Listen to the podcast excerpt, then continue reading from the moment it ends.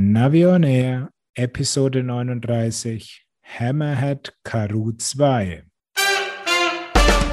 Hier ist eine weitere Ausgabe von Navi on Air, dem Podcast rund um Outdoor-Navigation und smarte Gadgets. Und hier sind eure Moderatoren Thomas Freuzheim von Naviso und der GPS-Radler Matthias Schwind.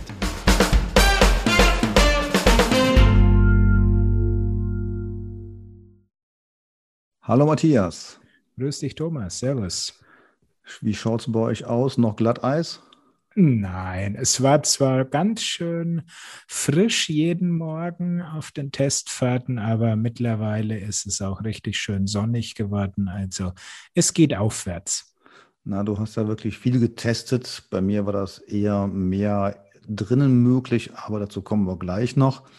Ich denke mal, wir starten mal mit dem Newsblog und da haben wir zunächst mal was aus der Smartphone-App-Ecke. Genau, nachdem anscheinend die Entwickler unseren letzten Podcast gehört haben, mit dem Arndt von B-Router haben sie sich entschieden, wir bringen jetzt ganz schnell das Locus Map 4 mit dem integrierten B-Router raus. Ja, und Locus Map 4 ist ja wirklich eine komplette Neuentwicklung. Locus Map ist den meisten wahrscheinlich noch nicht so bekannt. Es ist ja eine sehr anspruchsvolle App, eigentlich so die Photoshop-Version der Outdoor-Navigations-Apps, kann also jede Menge, hat aber auch dementsprechend viele Funktionalitäten, die man erstmal beherrschen muss. Und mein Eindruck war jetzt, ähm, das sieht schon sehr gut aus, es ist vor allen Dingen von der Bedienung her besser geworden denn man kann das jetzt mit einer Hand bedienen. Man kann, wie bei Locus üblich, jede Menge konfigurieren. Aber das fand ich schon ganz nett, dass die Bedienflächen zum Beispiel an den unteren Rand des Smartphone-Displays gelangt sind und damit einen besseren Zugriff zum Beispiel mit dem Daumen ermöglichen. Gut, aber auf dem Fahrrad finde ich das jetzt nicht so entscheidend, weil da hat man es ja eher in der Halterung. Aber klar, beim Wandern ist es angenehm und ansonsten ähm, muss man schon festhalten, wer bisher mit Locus unterwegs war, der kennt sich auch in der Locus 4 aus. Also auch wenn es eine komplette Neuentwicklung sein soll, ähm, die bisherigen Nutzer werden nicht im Regen stehen gelassen. Ja, und was ich ganz gut finde, ist, dass man mit der Locus 4 Version auch jede Menge in der Gratis-Version bekommt. Und dann gibt es noch eine Silber- und Gold-Version, die dann noch mehr Möglichkeiten haben, also Kartenüberlagerungen und Offline-Karten und so weiter. Ähm, ich bin mal gespannt, habe es noch nicht jetzt komplett ausgetestet, aber ich gebe dir da recht. Ich glaube, diejenigen, die Locus kennen, die werden sich auch sehr flott mit der neuen Version zurechtfinden. Genau. Und du hast gerade schon kurz erwähnt, es gibt jetzt ein Silber- und Gold-Paket. Früher gab es ja die Gratis-Version Locus Map und dann die einmalige Bezahlversion Locus Map Pro. Und auch hier wurde jetzt auf ein Abo-Modell umgeschaltet. Ich höre schon überall, wow, geht gar nicht und Abo und überhaupt. Ähm, ja, aber ich sage immer, ein Entwickler, der kontinuierlich daran arbeiten soll, der braucht auch kontinuierliche Zahlungseingänge. Und wenn man sich mal die Pakete anschaut, dann sind die in meinen Augen mehr als fair bepreist. Also die Silber-Mitgliedschaft kostet 10 Euro pro Jahr, wohlgemerkt. Und das Goldpaket kriegt man für 24 Euro pro Jahr. Also da glaube ich. Gerade noch leisten. Ja, das sollte man wirklich machen und sich mal überlegen, äh, ob man selbst denn für lau arbeitet oder ob man doch am Ende des Monats von seinem Chef eine nette Überweisung auch gerne sieht. Hm. Also eine schöne Sache hat ja Locus Map 4. Es hat jetzt den B-Router integriert, den man vorher zusätzlich installieren musste als App on sozusagen. Und ähm, darüber haben wir ja in der letzten Sendung gesprochen. Also da hat Arndt ja schon gesagt, dass in der neuen Locus-Version dann B-Router mit drin ist. Das läuft jetzt unter Low-Router, aber ähm, im Hintergrund läuft dann eben die bekannte Engine.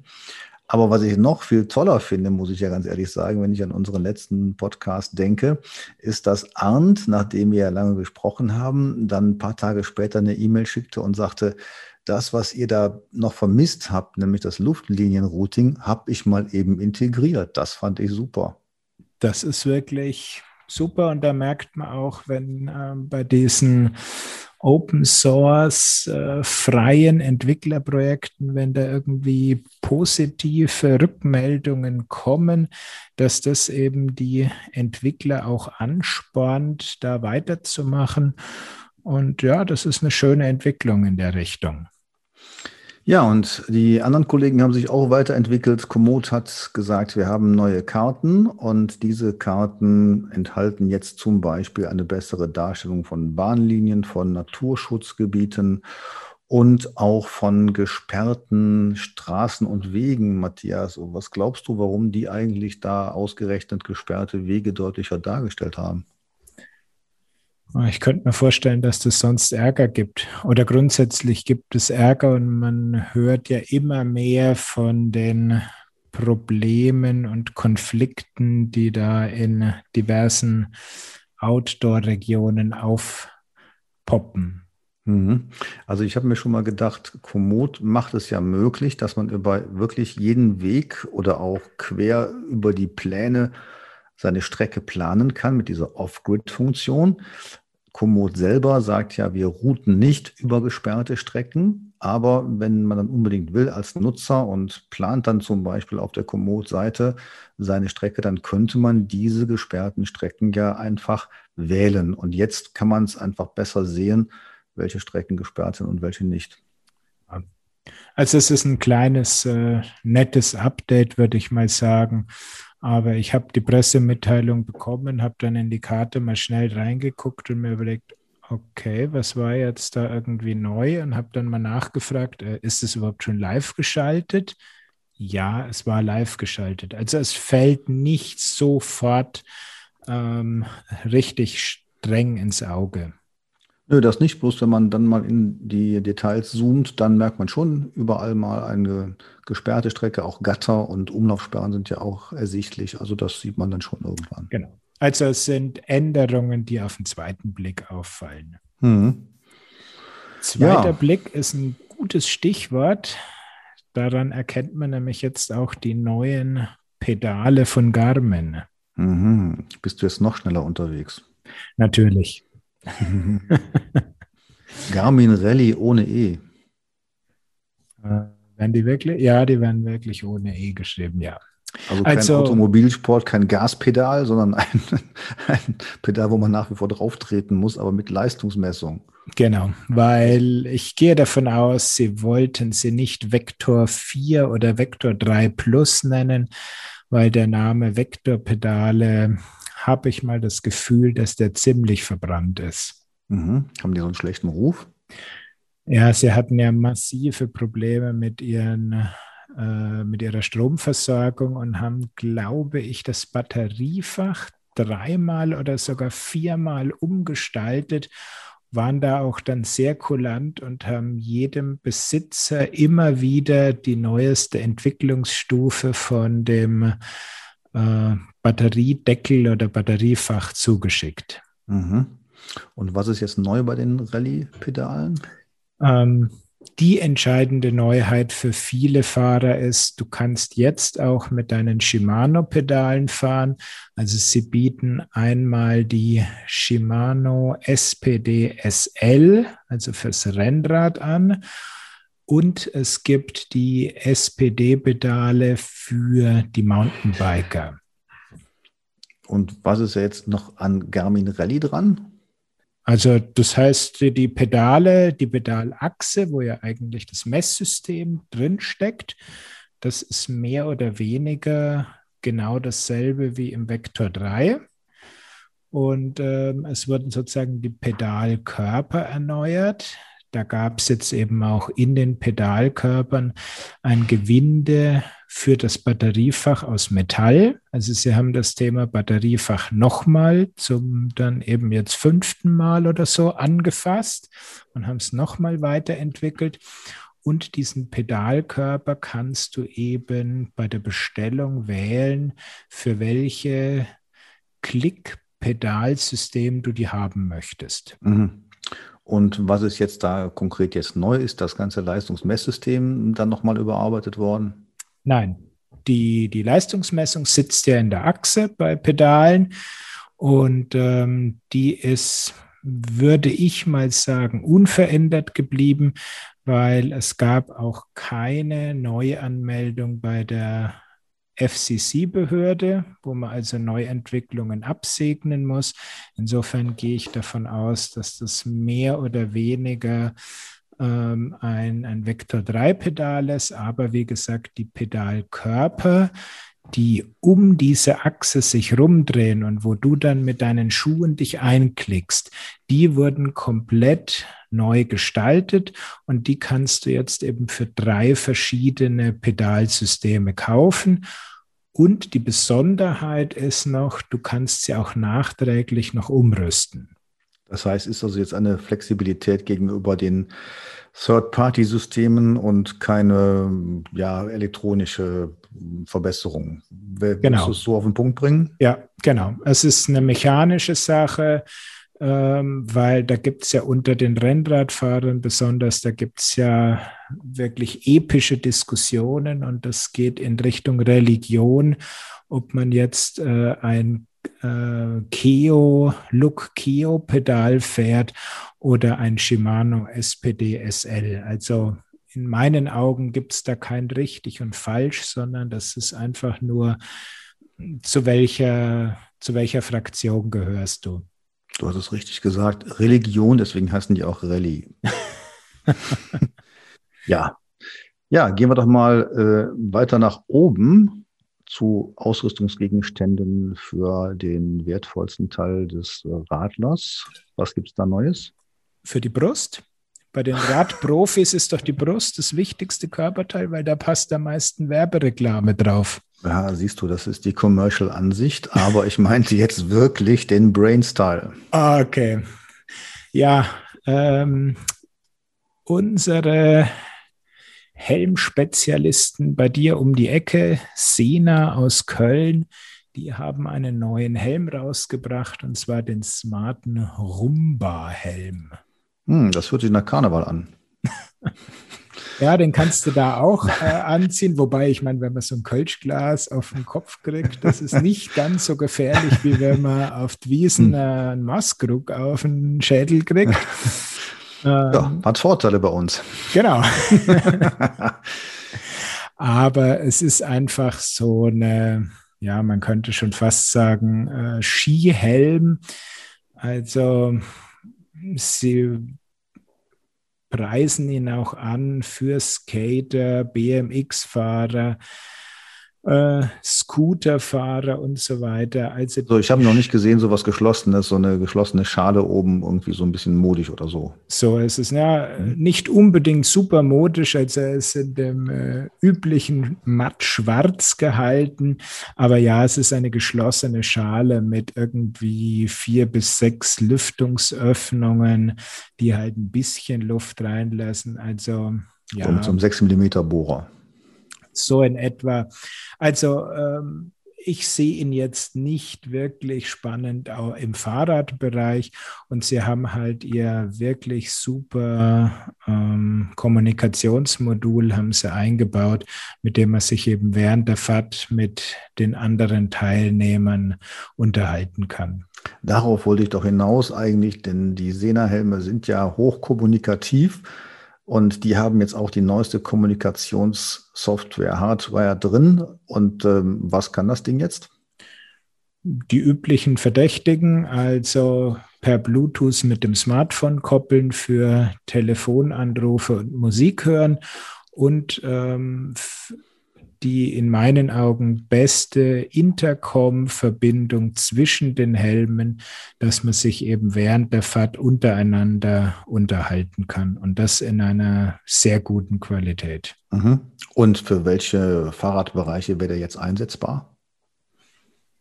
Ah, Sie wollen ihn so ein bisschen in Richtung äh, Urban Style, Commuter und so platzieren.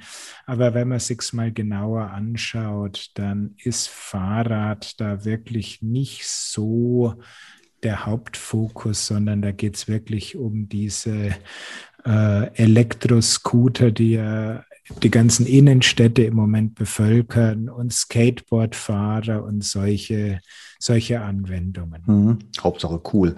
Kostenpunkt? Ähm, gar nicht mal so teuer, 120 Euro. Ui, also das ist ja wirklich für so ein gutes Kommunikationssystem, ähm, ist wirklich akzeptabel, muss man sagen. Genau. Also. Ja, dann haben wir noch was Neues und das betrifft Schaltung. Genau.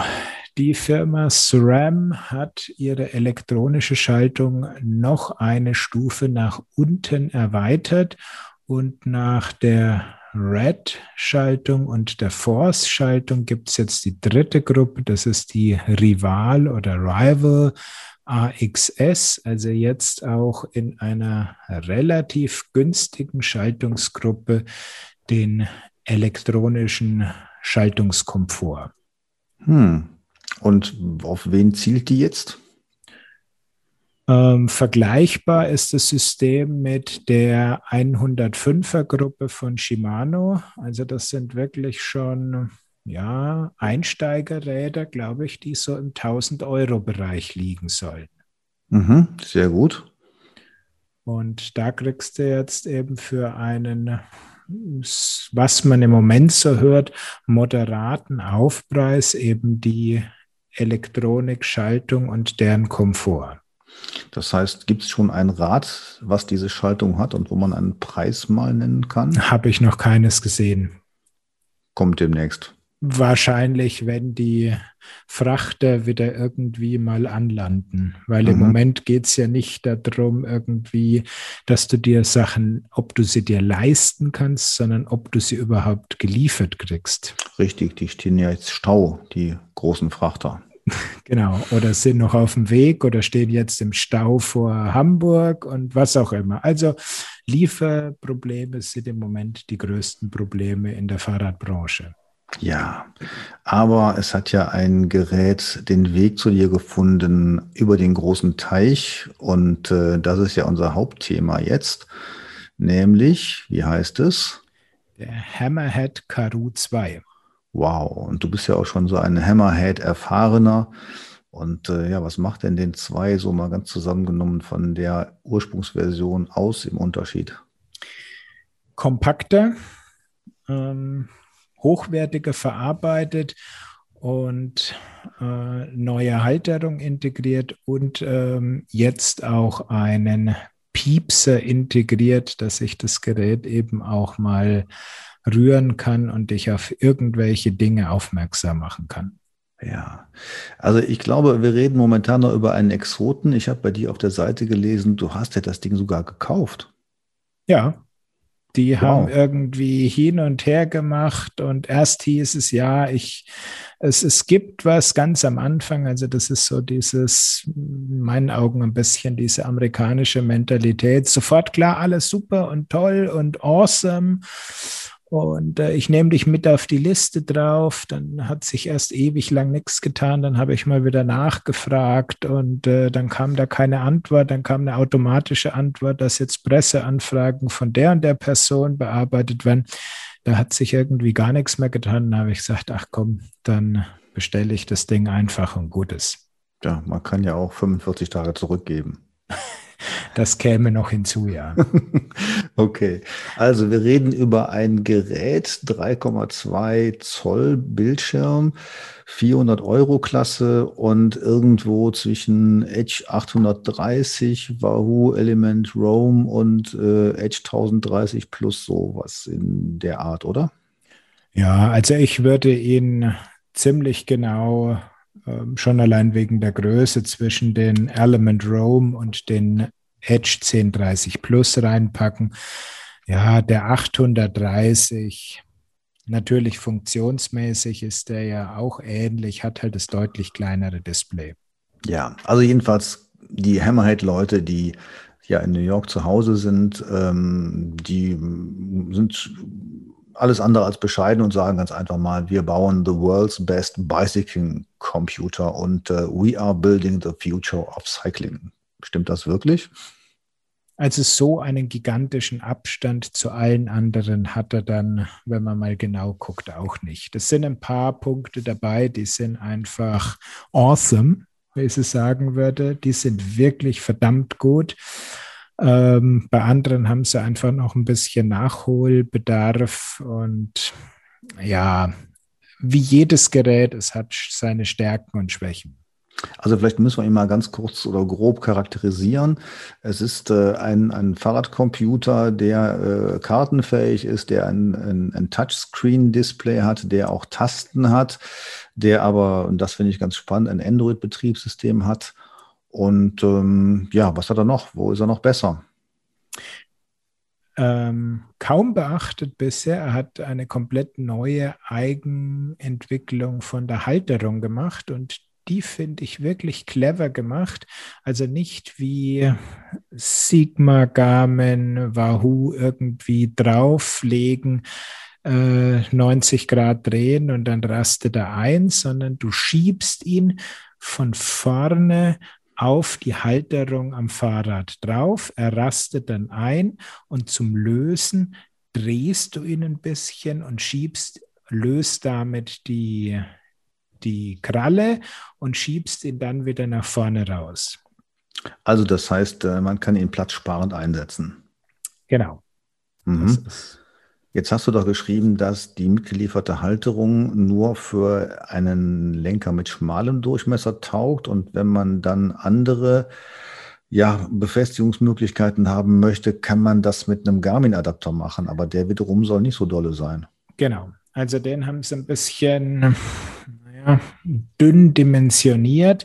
Also statt die äh, Hammerhead eigene Halterung klippst du dann hinten so ein Stück Kunststoff rein und das hat eben die übliche Garmin-Halterung dran. Und wenn du die auf eine Garmin-Halterung am Fahrrad drauf drehst, dann ist das schon recht locker. Also da hätte man vielleicht so ein, zwei Zehntel mehr Kunststoff reinspritzen sollen. Mhm. Jetzt sind wir schon bei den Feinheiten, aber führ uns doch mal in das äh, Hammerhead-Ökosystem ein. Wie ist der konzipiert? Bei Wahoo ist es ja so, dass Wahoo sehr eng mit der Wahoo-App, mit der Companion-App äh, kommuniziert, darüber auch eingerichtet wird. Gibt es da auch eine spezielle App zu? Gibt es da ein spezielles Portal zu? Wie funktioniert das ganze Hammerhead-System? Also Hammerhead konzentriert sich eher auf sein Online-Portal. Besonderheit ist, nachdem du bestellt hast, kriegst du schon mal einen Link kannst dort dann, das Gerät kommt ja aus Holland, braucht ein paar Tage.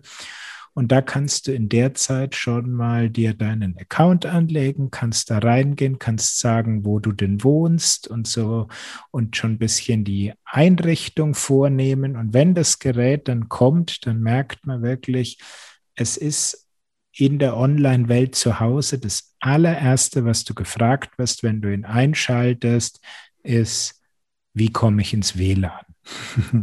Ja, das kennen wir ja schon bei anderen Geräten halt. Aber nochmal so die, die Vision oder die, ähm, nicht die Vision, sondern die Realität.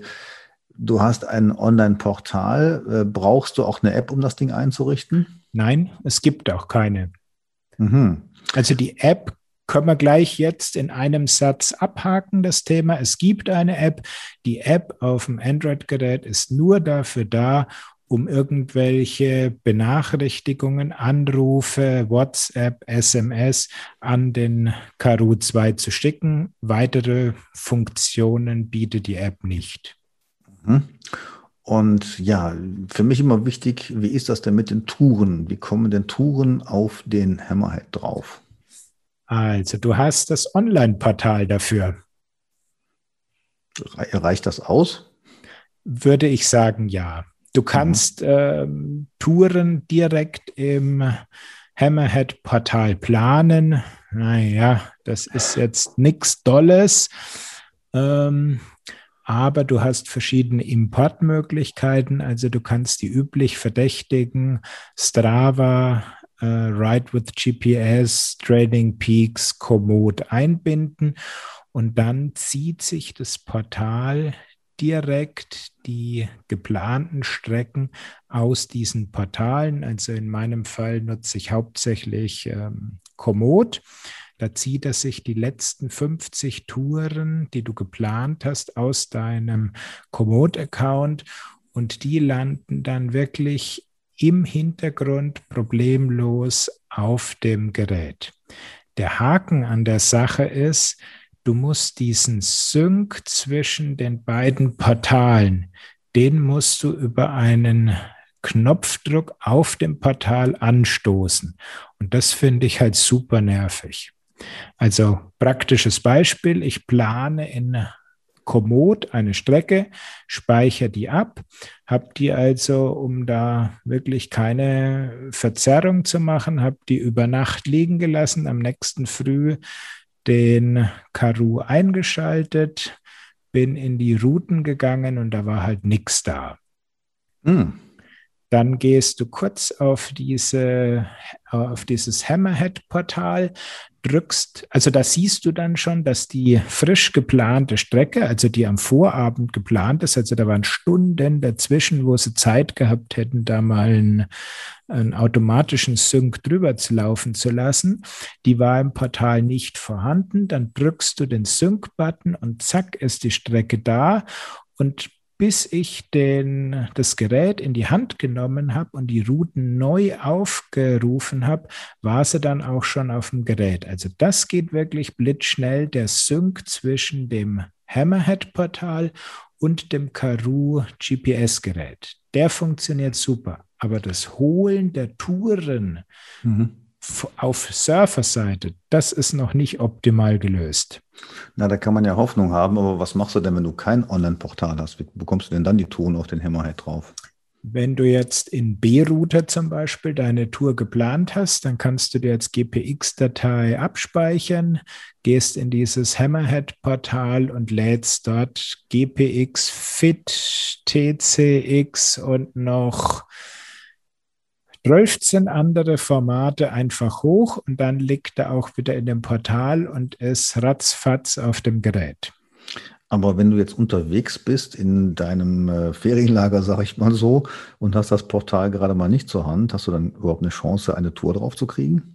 Ja gut, dann kannst du das Portal auf dem Smartphone aufrufen. Und da muss man sagen, dass es ähm, sehr gut programmiert, die Webseite. Also die schaut aus wie eine App und fühlt sich schon fast an wie eine App. Aha. Aber du brauchst natürlich dann Internet, weil es ist ja eine Webseite, die du aufrufst. Und ich habe es auch probiert. Du kannst auch auf dem Smartphone eine GPX-Datei in dieses Hammerhead-Portal hochladen. Und auch dann wandert es, wenn der Karoo eine Internetverbindung hat, ähm, sehr schnell auf das Gerät. Mhm. Aber natürlich Voraussetzung ist, du musst immer Internet haben. Das ist doch eine Sache, die ähm, ja ich so ein bisschen als äh, übertrieben finde oder äh, wie soll man sagen, andersrum. Ich hätte gerne bei solchen Geräten, dass man ein Verzeichnis hat, wo die GPX-Datei einfach reinkopiert werden kann und dann ist man auf der sicheren Seite. Aber das geht eben mit dem Hammerhead nicht. Ich habe ja schon fast diese Frage von dir erwartet ja. und habe heute extra nochmal das komplette Dateisystem von dem Hammerhead am Computer mir angeguckt. Ich habe nichts gefunden, wo diese Strecken denn liegen könnten. Also Wahoo macht es ja ähnlich. Ähm, die erzählen da auch nichts drüber, wo die Strecke hingelegt wird und wo sie denn liegen. Aber wenn du dich mal durch die ähm, Verzeichnisstruktur durchklickst, äh, dann siehst du schon, wo die hingehört. Das sagen, das haben wir schon längst rausgefunden. So ist es. Das kann man quasi hacken. Äh, beim Karoo 2 habe ich da nichts gefunden. Das Einzige, was ich gefunden habe, wo du wirklich direkt darauf zugreifen kannst, sind die aufgezeichneten Strecken. Die kannst du direkt als FIT-Datei aus dem Dateisystem rausziehen. Mhm. Ähm, wie ist das denn jetzt mit der SIM-Karte? Das haben wir ja noch gar nicht erwähnt. Der hat ja im Gegensatz zu fast allen anderen GPS-Computern eine SIM-Karte. Kann er denn damit nicht direkt ohne eine Smartphone-Verbindung sich irgendwelche Daten holen? Genau.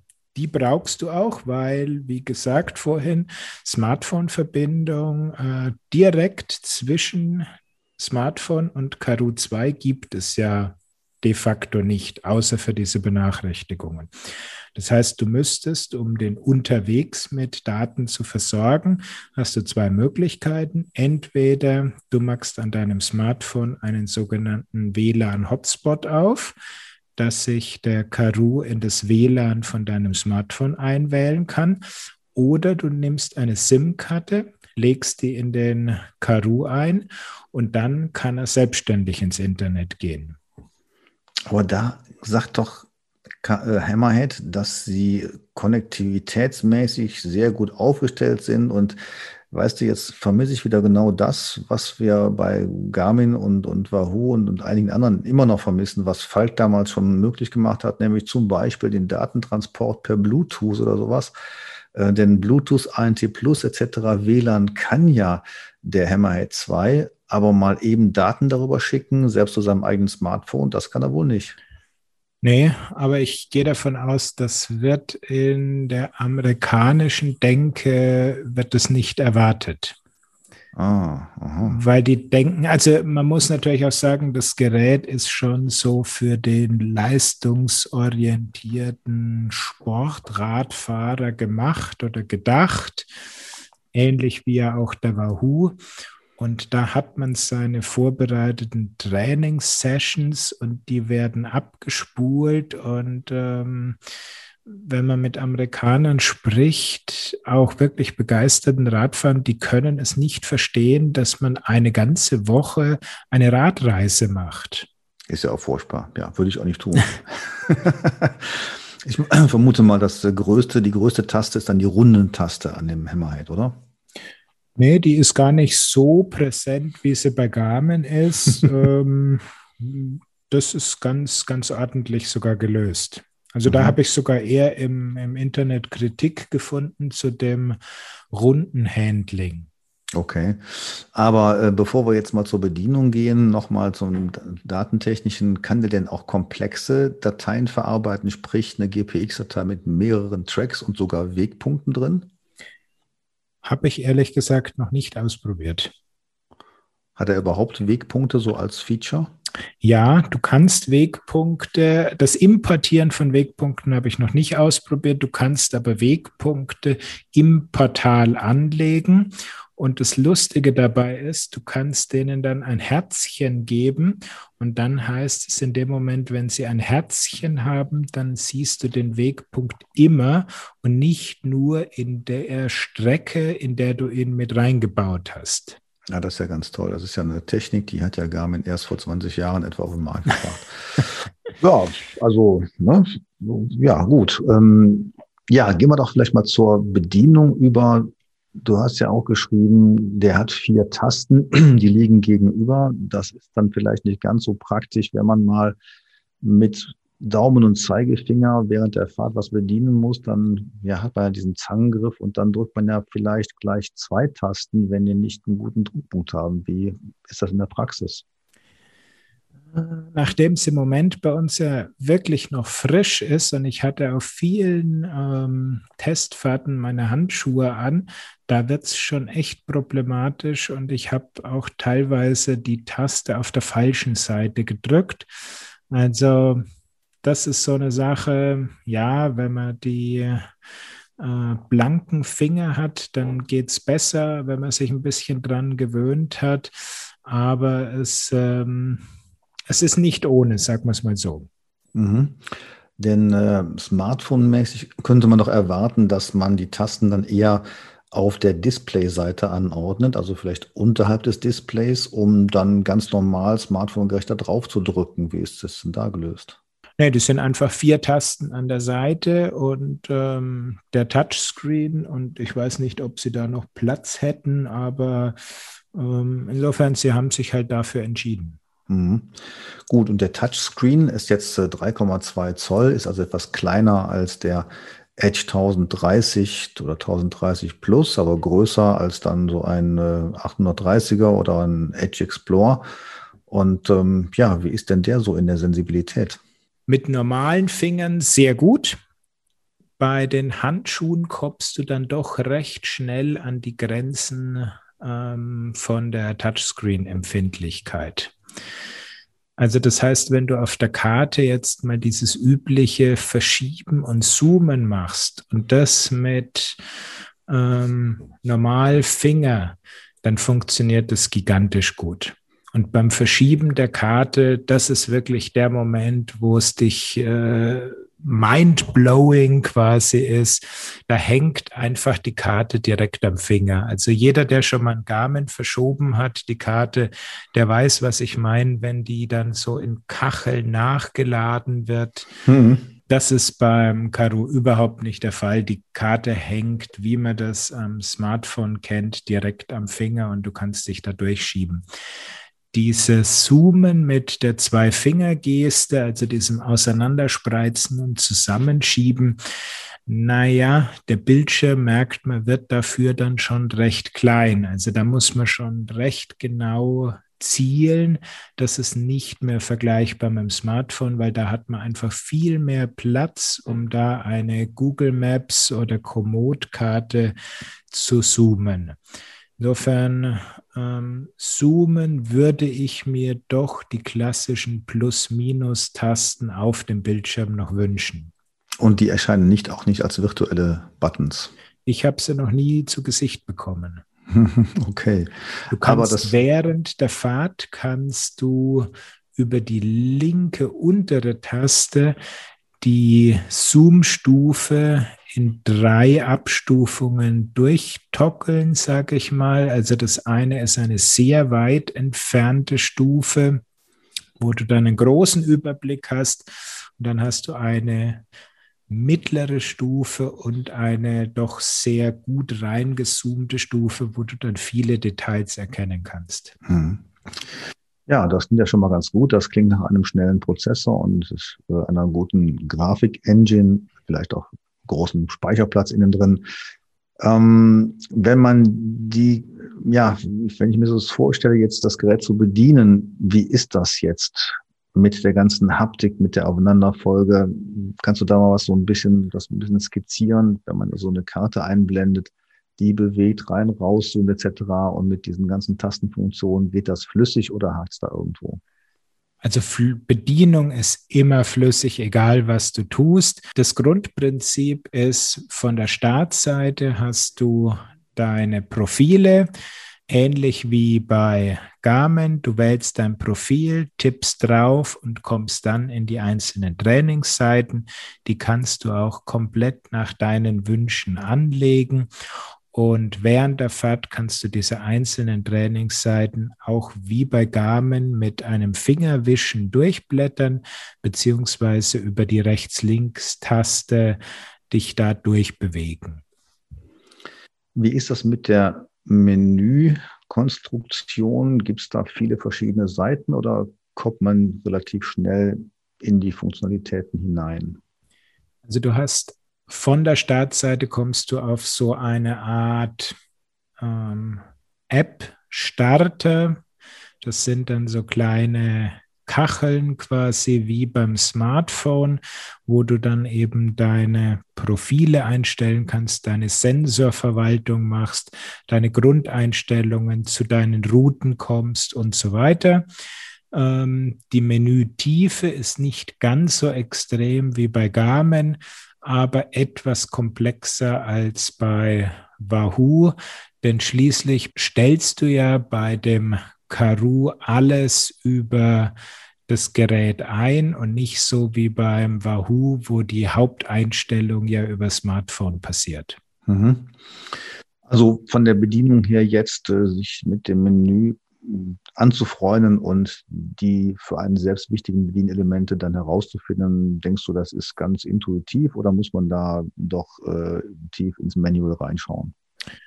Ähm, Stichwort Manual, also es gibt ganz gute Hilfeseiten, ähm, was man bei dem ganzen Thema Bedienung, Menü, Hilfe und so weiter noch wirklich erwähnen muss. Das Gerät ist ausschließlich auf Englisch. Also man kann die Oberflächensprache nicht umstellen auf andere Sprachen. Ähm, wer das nicht möchte, da ist eigentlich das Gerät dann in dem Moment schon raus. Ähm, wie bei jedem technischen Gerät. Man muss sich mal kurz ein bisschen mit der, der Logik vertraut machen, also den App-Starter, dort die Einstellungen und so weiter. Ähm, aber durch diese geringe Menütiefe, würde ich sagen, kommt man da schon sehr schnell zum Ziel. Das finde ich gut. Einfach ist immer prima. Kommen wir mal zum ganz spannenden Aspekt Displayqualität. Wie hat sich das Display denn jetzt bei deinen Einsätzen bewährt?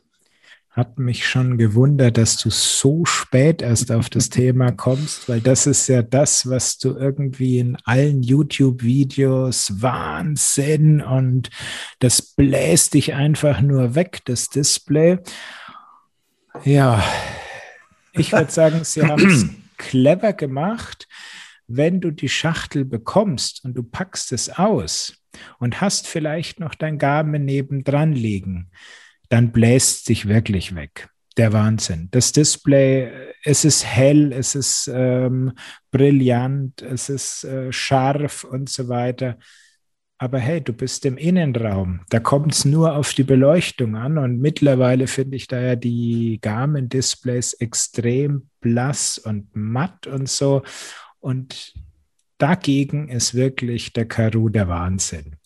Wenn du rausgehst und es ist leicht bewölkter Himmel, ja, dann ist er immer noch verdammt gut. Er braucht seine Beleuchtung, aber du kommst so mit ein Drittel Beleuchtungsstärke vielleicht auf halbe Beleuchtung hochgedreht, kommst du ganz gut zurecht. Und jetzt kommt die pralle Mittagssonne raus und du hast die Sonne so optimal leicht schräg hinter dir stehen und dann beamt dich einfach der Garmin nur noch weg und auf dem Wahoo, äh, auf dem Wahoo auch. Der ist auch gigantisch. Und beim Karoo langst du erstmal in die Einstellungen und drehst die Hintergrundbeleuchtung auf Anschlag hoch und dann wird er okay. Mhm. Das klingt ja nicht so begeisternd. Das klingt ja so ein bisschen so nach, wie soll man sagen, ähm, TUNAV-Geräten, die auch ja nicht schlecht sind, aber eben dann doch in der prallen Sonne nicht mit den Garmins mitkommen. Ja, den TUNAV würde ich sogar noch in der prallen Sonne vor dem Karoo sehen. Ui, ui. Also die haben ja auch, die sprechen ja auch von einem transflektiven Display. Während bei Karoo habe ich diesen Begriff nirgends gefunden. Also ich glaube, die nehmen einfach ein Standard ähm, Smartphone-Display, was in ja, Indoor- und bewölkten Situationen top ist. Mhm. Du kannst die Beleuchtung richtig hochdrehen. Ähm, das schaut toll aus, aber wenn eben die Sonne drauf brennt, dann wird es schwierig. Es ist noch okay. Er hat natürlich auch den großen Vorteil, dass er wie beim Wahoo Roam so ein ganz leicht mattierte Displayoberfläche hat. Also spiegelungstechnisch bist du auch wieder hervorragend dabei. Aber wenn du die wirklich optimale Sonneneinstrahlung hast, dann ist ein, ein Garmin-Display und ein Wahoo-Display immer noch das Maß aller Dinge.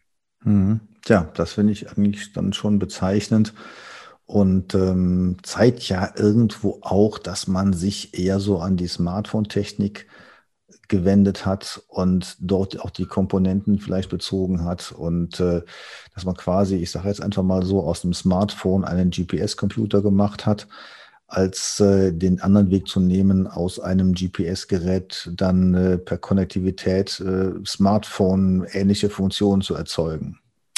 Ja, würde ich auch sagen. Also das, das Smartphone-Thema kann man später nochmal ansprechen.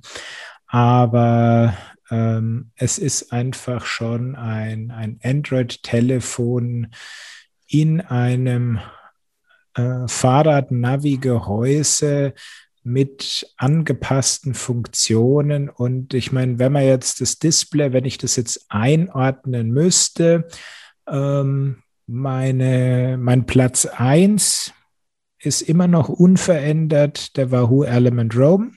Den erkennt man immer und überall super. Und beim Platz 2 würde ich sagen, da streiten sich ein Garmin und ein Karoo, je nachdem, wenn dieses Fenster, wo die ähm, transflektive Technik funktioniert, da ist, dann ist der Garmin überlegen. Wenn es ein bisschen trüberer Tag ist oder im Wald, so beim Mountainbiken, dann ist der Karoo 2 vorne. Dazu muss ich noch anmerken, was mir extrem fehlt, ist ein ähm, Helligkeitssensor beim Karoo. Also das heißt, du musst entweder sagen, okay, ich bin eh jetzt nur zwei Stunden unterwegs, mir ist es wurscht, ich lasse einfach das Display auf Vollgas durchbrennen und habe immer richtig Helligkeit. Oder wenn man ein bisschen auf den Stromverbrauch achten muss, dann ähm, ist man schon ab und zu mal am Nachregeln, wenn man aus dem Wald rauskommt in die Sonne oder wieder zurückgeht. Also das fand ich ja auch bei den Garmin-Geräten ziemlich gut, die automatische Helligkeitsregelung, das klappte eigentlich ganz gut, das spart auch Strom. Und beim Karo muss man dann irgendein Schnellmenü aufrufen und dann einen Regler bedienen oder wie stellt, wie schalte ich den dann, ähm, wie regle ich dann die Bildschirmhelligkeit?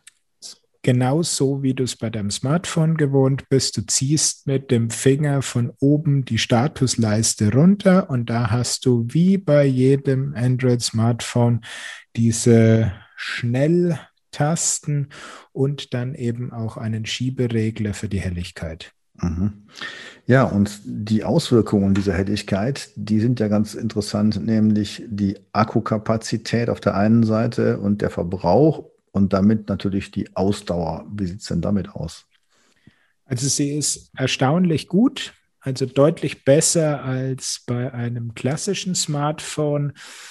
Ähm, es ist mittlerweile halt wirklich schwer, die Dinge richtig oft leer zu kriegen und äh, in den Testfahrten dazu machen. Ich habe ihn jetzt schon, ähm, ich glaube, sechs Wochen habe ich ihn jetzt schon. Ähm, aber es ist trotzdem sehr schwer, da was äh, Exaktes hinzukriegen. Und meine. Da muss man länger draußen unterwegs sein. Ja, aber du willst ja dann auch verschiedene Sachen ausprobieren und äh, hier wieder was testen. Und dann ist es natürlich beliebig schwer, mit einer Einstellung irgendwie durchzufahren. Aber äh, wenn du in einer äh, Displayhelligkeit fährst, die ja vernünftig was zu sehen ist, dann kommst du auf acht bis zehn Stunden Laufzeit. Ja, das ist doch gut. Das ist natürlich lange nicht so viel wie bei einem Edge 30, Edge 1030, so rum. Aber das reicht doch eigentlich in den meisten Fällen aus. Hauptsache, die lange Tagestour, die ist abgedeckt und viel mehr braucht man in den meisten Fällen ja nicht. Dann kann das Ding wieder an Strom. Ähm, also das Ding hat ja einen 2500 Milliampere-Stunden Akku. Das ist ja nicht so viel im Smartphone-Bereich. Und da muss man ja sagen, dafür kommt er eigentlich ganz gut hin. So ist es. Also es ist äh, auch hier ein bisschen Quengeln auf hohem Niveau. Und was man wirklich auch merkt, diese ähm, in New York ist mittlerweile ja schon USB-C angekommen während im Niemandsland da hinten Kansas, die kennen das ja wahrscheinlich noch gar nicht bei Garmin, was USB-C überhaupt ist. Ähm, das hat natürlich den Vorteil, über die USB-C-Ladebuchse kriegst du einfach richtig Strom rein und der ist auch schnell wieder äh, geladen. Also wenn man vielleicht demnächst mal wieder in den Biergarten darf, dann kann man während der Biergartenpause auch die Powerbank dranhängen und dann ist der ganz schnell wieder auf zwei Drittel gefüllt oder so. Mhm. Obwohl ich da sagen muss, da hatte ich eigentlich noch nie so Probleme. Diese Micro-USB bei den Garmins, die reicht da eigentlich auch ganz gut aus. Also ich frage mich wirklich, ist USB-C wirklich besser als Micro-USB oder einfach nur bequemer? Äh, ganz klares Ja, es ist besser. Punkt mhm. eins, ähm, du hast nicht dieses Gefummel, hast du es richtig rum drinnen oder falsch rum. Zweitens ist es robuster, das USB-C. Und drittens, äh, USB-C gibt es in wasserdicht auf dem asiatischen Teilemarkt zu kaufen. Das ist ja auch ähm, das Verrückte bei dem Karoo. Der hat eigentlich keinen Verschluss für seine äh, USB-C-Buchse. Es liegen diese zwei komischen äh, Gummipömpel dabei, die du dann reinstecken kannst, äh, was schon extrem fummelig ist, die dann wieder rauszukriegen. Und äh, ans Verlieren möchte ich da jetzt mal gar nicht denken. Ähm, bisher bin ich immer ohne diese Dinger gefahren und gut muss man abwarten, wie das ist, wenn man durch den Matsch mit dem Mountainbike durchpflügt. Ähm, da spritzt ja schon gerne mal der Schlamm hoch, ob der dann, ja, wenn man Pech hat, halt in die USB-C-Buchse reingeht. Das fand ich auch interessant, dass die gar keinen Verschluss anordnen, sondern das Ding eigentlich offen liegen lassen. Ich glaube auch nicht unbedingt, dass da jetzt äh, immer wieder irgendwelche Matschtropfen da reinkommen, aber so auf Dauer das dann durch das Kabel rein rausholen, sich vielleicht dann da irgendwelcher Dreck ansammelt ähm, und da reingelangt. Ähm, ja, also ich finde das nicht so toll, dass da kein Schutz ist. Ja, hast du aber im Smartphone-Bereich auch und das steckst du ständig in die Hosentasche. Und ähm, auch da habe ich gern mal die Staubflusen drin und da nimmt man dann einen Zahnstocher ähm, und kann die äh, wieder aus diesen Buchsen rauspopeln. Also das finde ich jetzt gar nicht so schlimm. Und bei Wasser ist ja kein Thema. USB-C ist wasserdicht zu bekommen. Ähm, wie gesagt, das Einzige, wo ich ein bisschen Bedenken hätte, wäre der Schlamm, der vom Mountainbike hochspritzt. Aber man muss ja auch sagen, die Buchse liegt ja ziemlich tief und nach hinten geschützt. Also wenn du die Originalhalterung ähm, nutzt, dann ist der Spalt zwischen Lenker und dieser Unterkante von dem Karoo ist nicht groß. Also der Schlamm hat eigentlich nicht so die große Chance, da reinzukommen. Okay. Ja, ähm, jetzt haben wir schon eine Menge über den, äh, die ganze Hardware gesprochen. Ich habe mir noch aufgeschrieben äh, mit der SIM-Karte. Wir hatten es zwar schon mal angesprochen, aber gibt es dann noch irgendwelche Gründe, warum das Ding eine SIM-Karte hat? Man könnte jetzt eigentlich sagen, das ist jetzt ein komplettes Smartphone. Im Prinzip schon, aber ich habe nichts weiter gefunden, als dass man da eine Datenverbindung drüber aufbauen kann. Hm. Also wenn du jetzt äh, irgendwie anspielst, kann ich mit telefonieren, wüsste ich nicht, dass es funktioniert. Das wäre doch nochmal eine Sache, denn wenn er das Telefon dann ersetzt, das wäre eine Funktion, die die anderen ja nicht haben. Ja, ich könnte mir vorstellen, dass es möglich ist, weil du kannst ja auch in den im Einstellungsmenü kannst du ja auch einen Bluetooth-Lautsprecher bzw. Headset verbinden und ich habe auch schon das, ähm, das, den Sena-Helm mitgekoppelt. Also das heißt, er hat Bluetooth-Audioprofil. Genau. Ja, und damit sind wir bei der Konnektivität. Wir haben ja schon gesagt, er hat so einige Funktionen. Und äh, wie sieht es damit aus? Wie, welche Sensoren konntest du bislang anbinden? Und ähm, ja, was ist da jetzt auch äh, eventuell noch äh, nachzurüsten? Ähm, von den Sensoren sind natürlich mal die üblichen Verdächtigen, also Puls, Geschwindigkeit, Trittfrequenz, Leistung. Das sage ich mal, ist Mindestanforderung. Dann kann er, nachdem er aus dem sportlichen Bereich kommt, auch einen Smart Trainer steuern. Ebenfalls aus dem Sportbereich kommt die Radar-Integration, also du kannst dein Garmin Varia Radar mitkoppeln und du kannst auch die elektronischen Schaltungen Di2, SRAM und Campagnolo koppeln. Wie sieht es aus mit den E-Bike-Bereichen? Das entscheidende LEV-Profil kann er nicht. Die Leistung und die Drittfrequenz, klar, das sind Standardprofile, die kann er natürlich einbinden. Mhm. Das heißt, wie ist dein Urteil jetzt so in Sachen Konnektivität? Es ist okay. Es ist, äh, ich meine, klar, ich würde mir das äh, LEV-Profil für die E-Bikes wünschen, aber man muss realistisch sein und äh, mal gucken, wer kann überhaupt das LEV-Profil und dann fallen mir da eigentlich nur Specialized und Giant ein. Mhm. Ja, ich habe jetzt nicht mehr so viel, was ich mir aufgeschrieben habe. Ähm, wollen wir schon ein Fazit ziehen oder hast du noch ein paar spezielle Beobachtungen? Ja, ich meine, was man nochmal ansprechen kann, was ja auch immer wieder durch die Foren und so weiter durchgereicht wird, ist diese Nerd-Funktion mit dem Sideload. Also noch weitere Apps draufzuladen. So ist es. Nachdem es ja ein wirkliches Android-Betriebssystem ist, was drunter läuft. Übrigens Android 8, was sie ein bisschen modifiziert haben. Das ist ja ganz modern. Ja, ne? Damit würde meine Banking-App nicht laufen. ja, also ist nichts mit äh, Bankgeschäfte mal auf dem Fahrrad zu machen. Eben jetzt aber mal im Ernst, also das, das kann ja gar nicht eigentlich sein. Also, dass da echt so ein veraltetes Android läuft, das ist ja irgendwie nicht so toll wie We are making the future of biking mit Android 8, hahaha. Ha, ha. Ja gut, die Frage ist, ähm, wie sind auch die, die Daumenschrauben von äh, Google in, in Bezug auf welche Android-Version kriegst du quasi auf der Open Source Schiene? weil es ist ja kein offizielles Android-Gerät. Also du hast ja keinen Play Store, du hast keine Google Services und so weiter. Und das macht es natürlich schon ein bisschen tricky.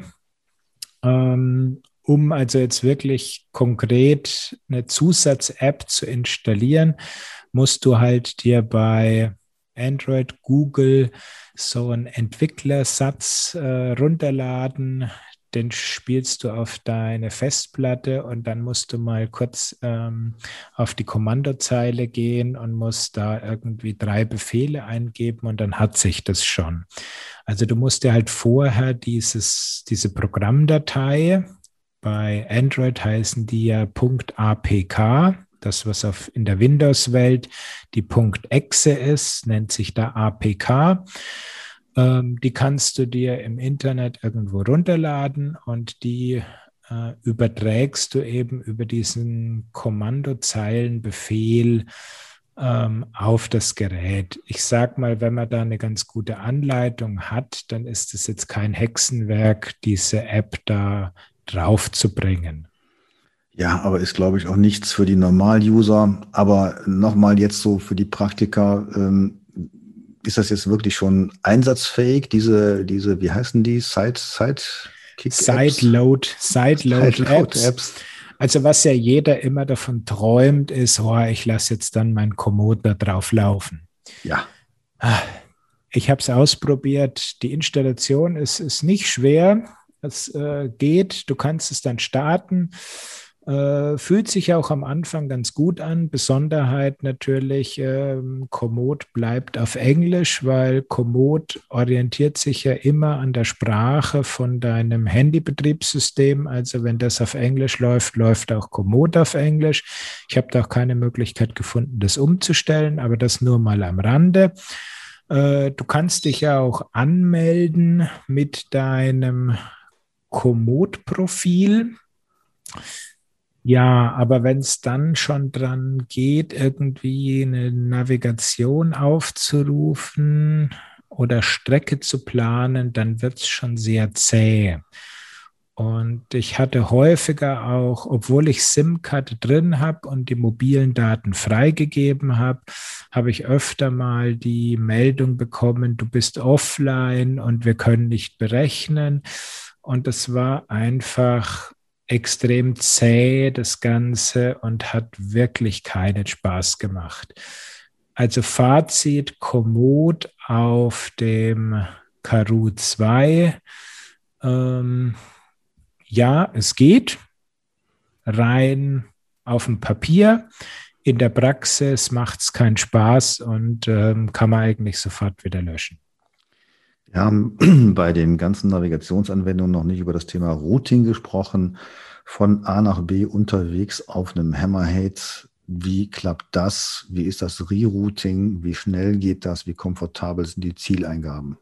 auch ein guter Punkt. Ähm, für alle, die jetzt meinen, es funktioniert wie ein Autonavigationssystem, also ich gebe die Bahnhofstraße in Heimhausen ein und ähm, der führt mich dann dahin. Das funktioniert überhaupt nicht. Also diese Möglichkeit bietet er nicht an. Du kannst die Karte verschieben und kannst über langen Druck ähm, einen Zielpunkt definieren und dann kann er dir eine Route dahin berechnen? Ja, das ist möglich, aber ansonsten ist er komplett darauf ausgelegt, dass du eine geplante Strecke aus Strava, aus Komoot, wo auch immer her hast und die dann eben nachfährst. Das ist aber ein bisschen Steinzeit, ne? Ja, das ist halt wieder die Sportansicht. Also eigentlich, wenn ich mir überlege, der hat eine SIM-Karte drin, ich könnte doch dann wirklich da mit einem Mikro-Spracheingabe dann über ein internetbasiertes Routing die Strecke ausrechnen und dann auf dem Display dann nachfahren. Das müsste doch eigentlich möglich sein möglich ist mit Sicherheit vieles. Ja, also zum aktuellen Zeitpunkt hat das nicht. Ich meine, die sind ja extrem rührig, die Entwickler, und ich glaube, sie sichern sogar zu oder es war bisher einfach immer so, dass alle 14 Tage ein Update kommt. Und ähm, da hat sich auch bei mir schon einiges getan. Aber wie gesagt, also Zieleingabe geht nur über Fingertipp auf die Karte. Ansonsten, wenn du die geplante Route, wo du ja eigentlich auch doch ein Freund davon bist, wenn du die aufrufst, dann wird es schon richtig gut. Mhm. Also dann ähm, sieht der Garmin kein Land mehr. Äh, der Wahoo kommt noch ganz gut mit. Aber das ist wirklich ganz weit vorne. Du siehst eine knallgelbe Linie mit Pfeilen, dass du auch weißt, in welche Richtung du dieser Strecke fahren musst. Wenn du an eine Abzweigung kommst, kriegst du vorher Piepstöne. Du kriegst am unteren Rand die Meter bis zur Abzweigung. Wenn du es auch haben möchtest, kriegst du noch ein großes Feld, wo dir noch mehr Infos anzeigt. Und so führt er dich dann wirklich entlang deiner geplanten Strecke. Da muss man sagen, wirklich Note 1 ist tipptopp, ähm, wie bei Wahoo auch. Wenn du jetzt von der Strecke abkommst, ob gewünscht oder nicht gewünscht, dann kannst du Garmin ja komplett vergessen. Der erzählt dir dann ja erstmal was von Bitte wenden. Ähm, der Karu berechnet nach einer kurzen Moment, also er will schon wissen, dass du wirklich davon abgekommen bist, wo ich sage, ist aber noch vollkommen okay, die Entfernung zur Strecke, berechnet er dir wirklich sehr, sehr schnell eine Alternative. Und die ist wirklich wie bei B-Router in Fahrtrichtung bezogen, logisch führt er dich wieder zurück auf deine Strecke. Nimmt das sogar teilweise recht große ja, Parallelstrecken ähm, in Kauf. Ja, das klingt gut. Also das Routing scheint sehr komfortabel zu sein und auch sehr schnell und vor allen Dingen nach vorne gerichtet. Vielleicht haben sich die B-Router-Kollegen da auch eingebracht. Wer weiß, das werden wir vielleicht auch nie wissen. Matthias, gibt es denn noch irgendwas, was man über den Karo Hammerhead 2 wissen sollte? Mm, nee, spontan fällt mir jetzt nichts ein. Ich meine, wir haben den Streckensync, der eigentlich zur Navigation wichtig ist, besprochen. Wir haben die eigentliche Navigation besprochen, die ich ganz, ganz weit vorne einordnen würde. Ähm, zu den Karten kann man noch ein bisschen was sagen. Also du hast die Möglichkeit, weltweit kostenlos Karten runterzuladen. Der Speicher ist deutlich größer als äh, in einem Wahoo. Erreicht aber auch nicht, dass du mal ganz Europa äh, mit an Bord hast. Also du musst auch hier ein bisschen haushalten. Ich glaube, lass mich lügen, ähm, Deutschland sind 12 Gigabyte. Deutschland ganz, alleine 12 Gigabyte? Ganz Deutschland sind 12 Gigabyte. Das ist ähm, ja schon fast die Hälfte vom Speicher. Also du hast 26 Gigabyte frei oder zur Verfügung. Und wenn du komplett Deutschland, wären schon mal 12 Gigabyte weg. Das bedeutet aber auch andersrum, dass man nicht mal eben Europa drauf hat, wie bei einigen anderen Kollegen. Wie ist das denn? Werden die Karten im, Lieferzu im Auslieferungszustand äh, schon mitgeliefert oder muss man die erstmal laden? Ja, das ist recht clever gelöst, nachdem du ja schon bei der Bestellung dann einen Link kriegst, wo du dich schon anmelden kannst und schon ein paar Vorbereitungen treffen kannst, solange bis das Gerät geliefert ist. Und wenn du dann deine WLAN-Daten eingegeben hast, dann wird erstmal das neueste Firmware-Update runtergeladen und auch gleich die Karten von deiner Region mit runtergeladen. Also hm. du kannst schon vorher sagen, welche Karten du gerne haben möchtest. Und die lädt er dir dann runter. Ansonsten gehst du halt, wenn du im WLAN bist, ähm, in das Menü rein und kannst dort dann bundesländerweise die großen Länder runterladen. Was würdest du sagen, wie ist die Kartenoptik? Kann man da auch auf dem Display einzelne Orte sehen? Wie sieht es aus mit Waldflächen, Gewässern etc.? Es ist gut, du kannst die Gewässer sind schön blau dargestellt, die Wälder und Wiesen in verschiedenen grün, braun und sonst was Tönen. Also du hast deutlich mehr Abstufung als bei dem Wahoo. Ähm, bei den einzelnen Wegen bin ich noch nicht so ganz durchgestiegen, welche ähm, Kennzeichnung jetzt für welche Wegqualität steht. Ich glaube, das wäre aber auch äh, etwas vom Messen von so einem kleinen Display zu erwarten, dass man da auch nochmal Unterschiede sehen kann, ob es jetzt ein zwei Meter breiter Weg ist, anderthalb und äh, welche OpenStreetMap-Track-Klasse das Ganze jetzt widerspiegelt. Ja, also die Wege, die geteert sind, also für die Rennradfraktion ähm, gut geeignet sind, die sind schon schön zu sehen. Auch ähm, Trails, die als solche in der Karte hinterlegt sind, die sind auch nochmal hervorgehoben. Aber ich würde sagen, so die die üblichen Tracking-Radfahrer, die mal so einen Feldweg, Schotterweg, irgend sowas da dazwischen nehmen wollen, diese Wege sind nicht ganz so optimal ähm, hervorgehoben oder zu sehen. Ja, wenn ich mir das Ganze jetzt nochmal so vor Augen führe, dann würde ich gerne mal selber so ein Hammerhead 2 mal testen. Ähm, wollen wir mal so ein Fazit wagen oder hast du noch ein paar Einzelheiten? Ja, ich glaube, mit den Details sind wir jetzt durch und ähm, ja, Fazit. Kaufen, ja, nein, vielleicht. Ähm, wie immer im Leben, es kommt drauf an.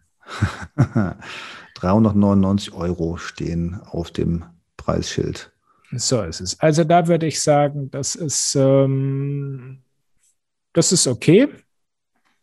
Während ich, wenn ich mir jetzt zum Vergleich, ich habe hier jetzt neben mir mal die, die Top-4er-Liga äh, mir hingelegt, also den Wahoo Element Rome 350 Euro, den Karoo 2 für 400 Euro, den Sigma Rox 12 für, ich glaube, mittlerweile 350 Euro kostet er auch.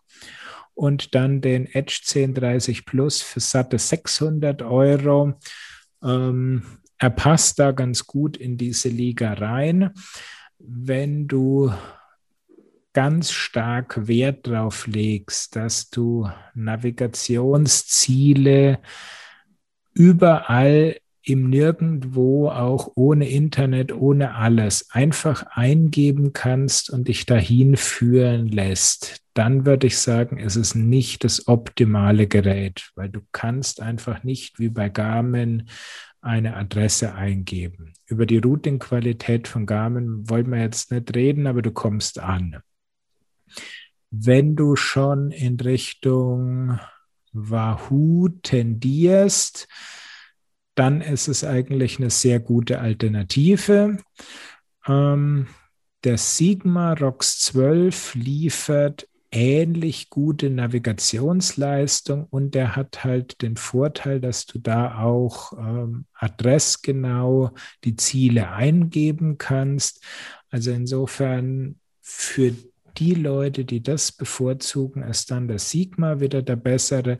Also ich würde ihn schon ganz klar als Hauptkonkurrent zum Wahoo Roam sehen. Mhm. Also aus meiner Sicht besteht da noch einige Luft nach oben. SIM-Karte finde ich spannend, Android-System finde ich auch spannend. Einige andere Sachen haben mich jetzt nicht so ganz überzeugt, ähm, dass es wirklich das beste Gerät ist. Ich glaube, das ist äh, eine nette Marketinggeschichte. Äh, so ein Ding kocht wahrscheinlich auch noch mit Wasser. Ich bin mal gespannt. Vielleicht kriege ich auch mal so ein Gerät zum Testen und ähm, dann kann ich wahrscheinlich auch ein bisschen mehr dazu sagen. Aber man kann das Ganze ja schon auf deiner Seite nachlesen und vielleicht gibt es auch ein paar Videos dazu. Ist zumindest was geplant. Ähm, in die Richtung auch mal was mit Video zu machen. Wobei zu deinem Punkt, was du gesagt hast, was dir gefällt, ist dieses Android. Da muss ich jetzt sagen, ähm, fand ich vorher auch total spannend wegen dieser Sideload-Geschichte, aber die Tests mit Komoot haben mich da so wieder auf den Boden der Tatsachen zurückgeholt, dass ich sage, eigentlich ist es mir egal, was da für ein Betriebssystem dahinter läuft. Und äh, der Wahoo arbeitet ja auch mit Android. Da kräht kein Hahn danach. Und beim Sigma bin ich mir nicht ganz sicher, aber ich glaube, da ist auch Android unten drunter. Ähm, bei, sowohl bei Wahoo als auch bei Sigma hat man da eigentlich keine sichtbaren Vorteile, weil die dieses Sideload einfach mal schon geblockt haben. Ja, das ist ja genau die Sache. Wenn das offen ist, dann wird es spannend und wenn es natürlich nur irgendein Betriebssystem ist, dann kann es auch was ganz anderes sein, ja. Ja, gut, aber ich meine, selbst wenn es offen ist und es funktioniert nicht gescheit, ja, ich meine, du kannst irgendwie so eine kleine Wetter-App oder so ein, ich habe ein Screenshot-Tool drauf gemacht, ja, das funktioniert. Aber das ist ja nicht das, wo äh, die in Anführungszeichen normalen Radler was mitmachen wollen. Weil wer möchte da irgendein GPS-Test-Tool oder ein Screenshot-Tool da drauf laufen ja, lassen? Und das auch noch auf Englisch. Also von daher denke ich eben auch, da ist noch Luft nach oben. okay, gut. Kommen wir irgendwie zum Schluss. Du willst den mal haben äh, kommst zu mir vorbei und äh, wir drehen mal ein paar Runden, dann äh, kannst du dir das mal anschauen, wie das funktioniert. Also ich finde es auf jeden Fall eine schöne Bereicherung von dem ganzen Markt, aber wie du schon gesagt hast, sie kochen auch nur mit Wasser und sie haben an einigen Stellen haben sie einen super Job abgeliefert und an anderen ähm, da können sie erstmal nichts machen. Also der Helligkeitssensor, wenn da die Hardware nicht verbaut ist, kann auch ein Software-Update nicht helfen. Und ich meine, was du gerne sehen würdest, ist so eine richtige Wegpunkt-Track-Verwaltung. Ich meine, die könnte man ja äh, per Software noch nachrüsten. Deswegen sage ich ja, Luft nach oben. Genau, so muss es sein. Ja, mit diesem Fazit kann man vielleicht auch dann starten. Das äh, lässt ja positiv nach vorne blicken. Matthias, gibt es noch eine Schlussbemerkung zum Hammerhead Caro 2? Ich glaube, ich habe schon genügend jetzt, äh, wie lange haben wir schon? Eine Stunde drüber gequatscht. Ähm, lassen wir es dabei bewenden. Bisschen was hast du schon gesagt, gibt es noch bei mir auf dem Blog zum Nachlesen und vielleicht auch demnächst noch als Bewegtbild zum Nachschauen. Wunderbar, dann dürfen wir unsere Hörer jetzt entlassen. Genau. Und wir werden uns in 14 Tagen wieder zusammen telefonieren und die nächste Folge von Navi on Air aufnehmen. Wie gesagt, schon häufig gebracht der Aufruf, was interessiert euch besonders?